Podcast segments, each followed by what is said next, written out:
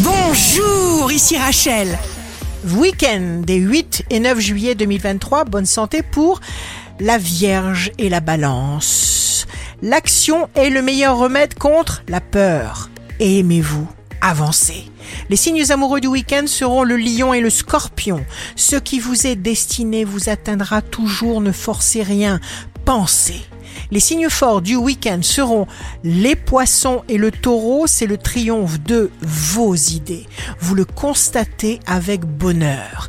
Ici Rachel, rendez-vous demain dès 6 heures dans Scoop Matin sur Radio Scoop pour notre cher horoscope. On se quitte avec le Love Astro de ce soir vendredi 7 juillet avec le cancer.